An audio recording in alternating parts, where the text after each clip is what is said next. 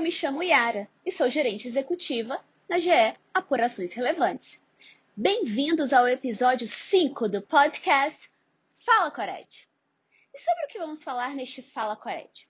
Neste episódio falaremos sobre as principais alterações da versão 046 do AE 079, relativas ao processo disciplinar de dirigente, o PDD.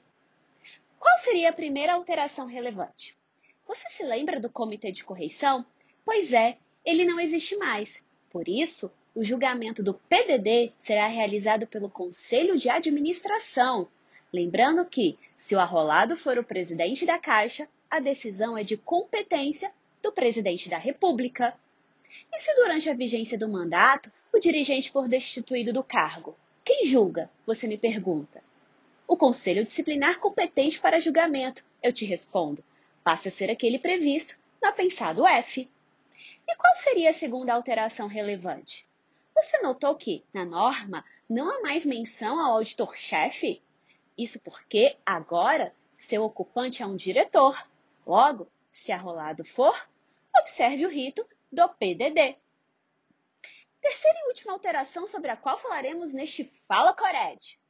Ah, não é bem uma alteração, e sim um ajuste do texto da norma.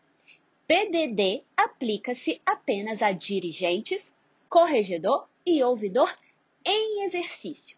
Se ex-dirigente, ex-corregedor, ex-ouvidor, o rito é o PDC. Lembrando que a competência para instauração permanece a mesma. Se dirigente, a competência é da corregedoria. Se corregedor ou ouvidor, a competência é exclusiva do presidente da Caixa. Para mais detalhes, acesse a norma setorial 854, apurações relevantes. E para finalizar, como já dito pelo Jean no episódio anterior, é responsabilidade da comissão apuradora ou do apurador acompanhar o prazo da portaria de instauração até a comprovação da notificação de abertura de prazo de defesa e solicitar a prorrogação se for o caso, inclusive no PDD. Colegas, esse foi o quinto Fala Cored. Fiquem atentos aos próximos episódios. Afinal, o processo não acaba na instrução. Até mais!